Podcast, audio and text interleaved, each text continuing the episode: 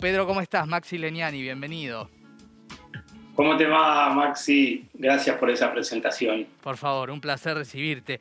Bueno, un libro este, muy singular, ¿no? Que muchos estamos descubriendo ahora, que vos publicaste como en los tiempos este, más maravillosos de, una cierta literatura que todos admiramos. Este, quiero decir, así por entregas, ¿no? Como solía ser, uno piensa en Julio Verne, más allá de que la, la revista Orsay es una revista actual y fantástica. Pero, pero la pregunta que uno se hace, siendo vos entre otras cosas, una persona dedicada a la poesía, pero también a la, narrativa, es esta cosa anfibia ¿no? que tiene el libro, ¿no? De, estar contando una cuestión narrativa, pero en sonetos. ¿Cómo nace ahí este, este, este formato tan singular? Eso fue no por un esnovismo de, bueno, lo voy a escribir en sonetos porque, para demostrar lo que puedo hacer, sino porque no lo pude hacer de otra manera. Eh, en ese momento lo intenté escribir en prosa, eh, para la revista Orsay. La revista Orsay me pidió una novelita por entregas en los seis capítulos del 2012, en los seis números del 2012. Y yo tenía la, historia en la cabeza, pero cuando me senté a escribirla no me salía en prosa. No salía y no salía. No Había quería. muchas cosas que explicar. No quería salir. Y de pronto dije, ¿por qué no intento escribirlo? Ya que tiene un aire medio Martín Fierro, porque hay un momento así como de que lo levanta la leva del ejército y se lo lleva a, trabajar a, este grupo de amigos. Intenté con versos de 8 y así como aquí me pongo a cantar y no me salió, pero sí me salió con los versos de 11 que yo había estado trabajando hacía mucho eh, con los pornosonetos. Claro. Entonces, eh, como si fueran estrofas, eh, por, por esas estrofas del soneto corrió la narración y, fue como escribir con alguien, porque la, la, forma me iba dialogando conmigo, ¿no? Claro. Eh, yo decía, el, solo quiero contar eso que vi, y la forma me decía, bueno, ahora tenés que rimar el río, Dios, la muerte, el surubí, ¿no? Entonces, por eso digo que había algo como de escribir con un, con un amigo, digamos, así, así surgió. Claro, y además este, esta cosa, yo pensaba eh, un poco en relación a lo que decís y, en relación a lo que pasa, que no voy a spoilear, pero aludo solamente, que de alguna manera el surubí es el ritmo en el sentido de lo que a vos te pasó escribiéndola, ¿no? Es algo que te llevó a vos el ritmo, ¿no es cierto?, de todo esto para, para poder sostener y construir esta, esta obra. Qué bueno, Maxi, que lo viste así, porque sí, a mí me, me tironeó para adelante así la, la historia, al igual que, que este gran pez lo, lo, engancha a este tipo, o este tipo queda enganchado al gran pez y se deja arrastrar Paraná arriba, eh, por esta especie de surubí que tiene tamaño casi de ballena, ¿no? Así que además de Martín Fierro está medio metido Moby Dick y también es, esa especie de gran licuadora que uno, que uno es como autor, ¿no? Donde metes un montón de cosas que leíste y que te gustan. Claro, seguro. Eh, hablando de Gran Pez, eh, es, una, es una obra que perfectamente podría ser un cortometraje o un mediometraje. Eh, tiene una potencia de imágenes, una potencia política, onírica y demás. Y ya que nombras el Gran Pez, hablamos también de algo que, se toca, ¿no? Cinematográficamente, gran película inolvidable.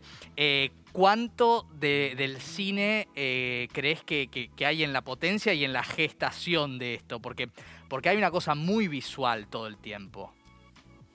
Sí, eh, yo creo que ya por haber nacido en los 70 y haberme criado delante de una televisión, tengo una manera de narrar muy audiovisual, ¿no? Como muchos autores de mi generación.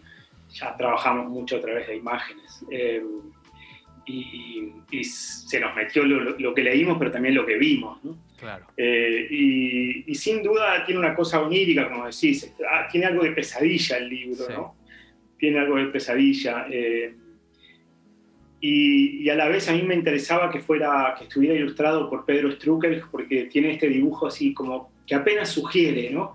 Así como la poesía, digamos, el, el verso es muy apretado y solo eh, dice un poquito, pero sugiere mucho más, esta forma del dibujo también me gustaba que fuera así. Las líneas casi que uno las completa, ¿no? El, dibujo de Pedro Strucker. Así que sí, hay algo muy visual, audiovisual, cinematográfico, sin duda. Sí. Eh, y también es muy interesante, eh, yo tomé nota mientras, mientras pensaba la entrevista mientras leía, ahora mientras charlamos, eh, recordando una de tus novelas, El año del desierto, que también es distópica, ¿no? Y que está publicada en 2005, después de todo lo que pasó unos años antes en la Argentina y demás. Esta es una distopía más eh, cercana, si se quiere, a las distopías tradicionales, ¿no? A las distopías, digo, eh, pienso, pienso en 1984, pienso en más cerca en el cuento de la criada, digo, una distopía de, algo que sin embargo tiene algunos puntos de anclaje con nuestra historia y con temores, ¿no? De, de, qué pasa en un mundo donde de pronto este, hay cosas que se pueden, se pueden desmadrar. Digo, también ahí está lo pesadillesco que vos construiste, ¿no? Sí, porque las distopías siempre se construyen eh, a partir de algunas cositas que están en el presente. Y a mí lo que me gusta recordar siempre eh, es que digamos, lo que llamamos civilización y barbarie, eh, están muy cruzados, está uno muy cerca del otro. Y esto que damos por sentado de que abrís la canilla, sale agua y, y prendés la luz y vas al supermercado y hay comida, eh, etcétera, puede fallar. Puede fallar. Y la libertad eh, de uno como individuo también puede fallar si de golpe un régimen se pone muy pesado. Entonces, me interesaba mostrar un grupo de amigos que van los jueves a jugar al fútbol 5, a esas canchitas de fútbol de, de, Gallo y, Sarmiento, por ahí. Eh, y de, golpe los levantan y se los llevan porque hay una emergencia nacional y es necesario reclutar a hombres jóvenes. ¿no?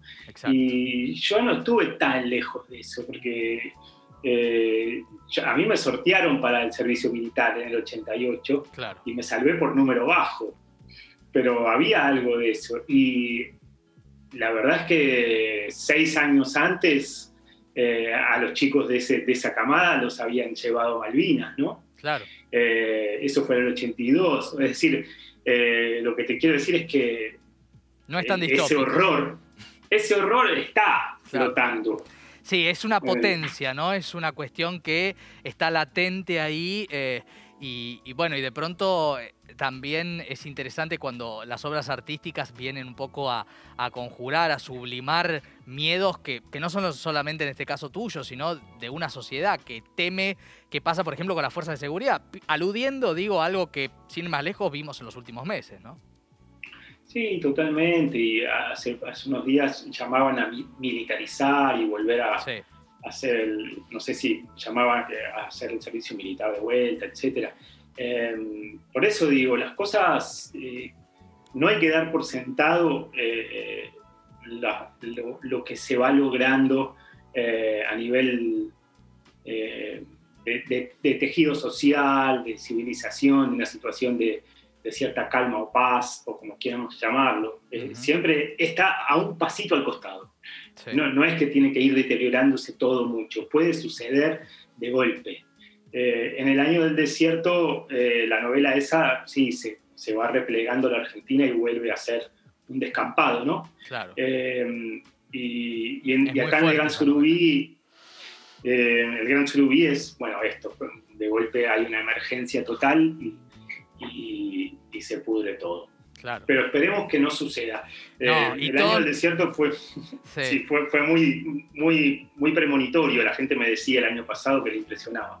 Pero esperemos que esto no, no, no, suceda. Yo escribo para exorcizar. Me gusta, me gusta esa frase. Yo escribo para exorcizar y además también eh, al mismo tiempo todos los que se hinchamos porque todo lo construido pueda seguir construyéndose y que nadie venga a hacer lo contrario, ¿no?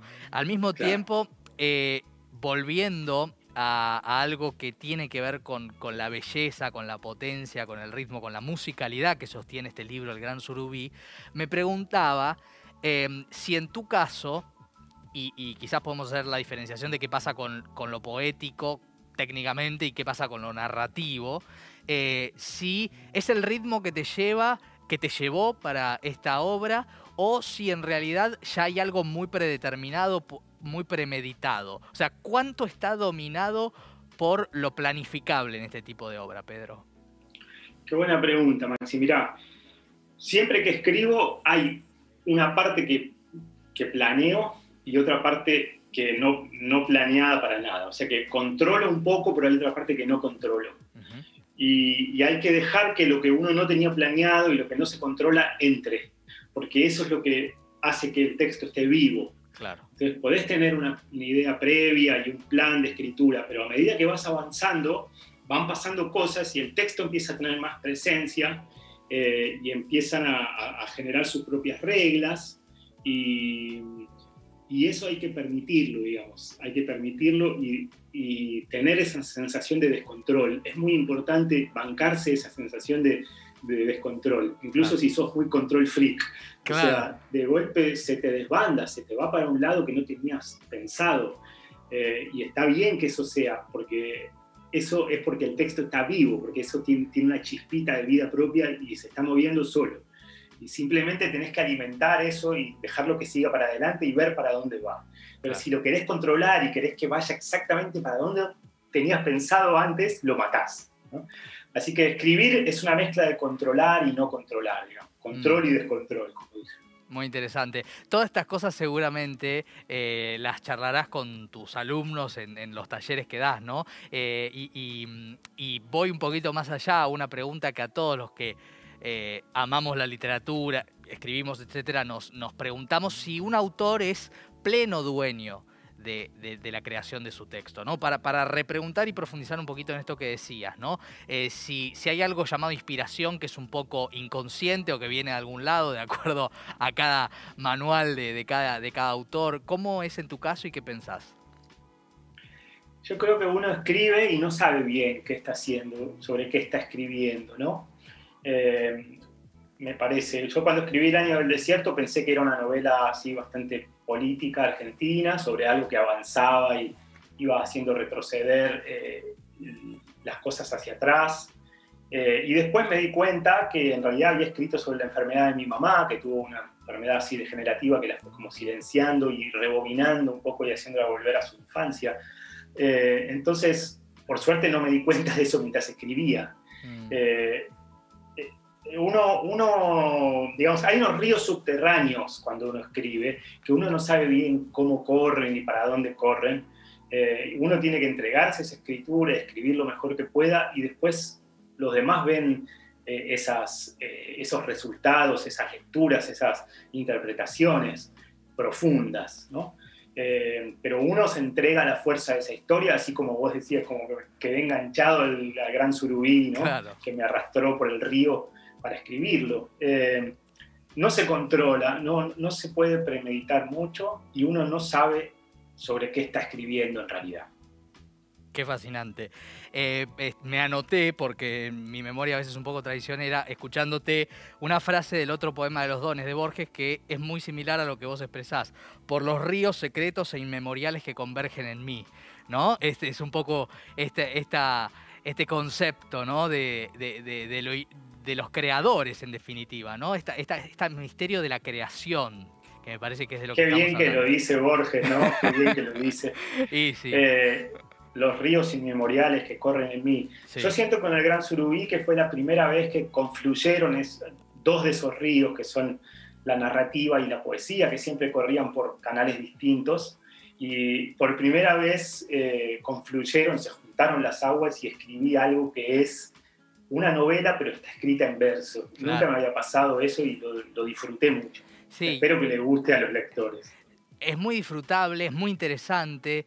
Eh, hay, hay, hay como en todo lo que contás vos y en la misma historia hay una, una idea eh, amplia de, lo anfibio, ¿no? Me parece. E, en, el, género, en los géneros que, en definitiva confluyen en la obra, en lo que contás, e, en, cómo fue la gestación, ¿no? Me parece que quizás es una de las palabras que pueden tratar de resumir esto. Y también eh, yo creo que se celebra la rareza en el mejor sentido de la palabra, lo distinto que tiene también el libro, ¿no? En un tiempo en el cual, em, volviendo al audiovisual, estamos acostumbrados a la fábrica de cortar chorizos, nos cuentan todas las historias iguales, ¿no? Como que eh, es interesante correr un poco a los lectores de, lo que están habituados para, para proponerles quizás, incluso muchos de tus lectores que quizás no son más de tu narrativa y no están acostumbrados a aceptar un soneto también. Sí. Sí, ojalá, ojalá se animen. Eh, yo, sé que es un libro raro, es un libro rarísimo. Eh, no sé bien cómo lo hice. Eh, y, me gusta la palabra anfibio. ¿no? La, idea de que va, va por, se, maneja así como en distintas superficies, por abajo del agua, por arriba del agua, puede respirar. Abajo del agua también, ¿no? Y sin duda es muy acuático el libro también, ¿no? Hay, mucha agua, ¿no? El río de la Plata, el Paraná, toda esa zona, así que te voy a robar la palabra con gran placer. Eh, hablando de cuestiones que están vinculadas con el agua, por porque de mucho se habla en la Uruguaya, eh, hubo una gesta que yo creo que va a quedar para la memoria de hacer una especie de eh, búsqueda de fondos para que se filme tu novela La Uruguaya, que es una novela hermosa este, y, muy disfrutable y que fue un éxito. Eh, y, justamente esto se está desarrollando. ¿En qué, ¿En qué está exactamente?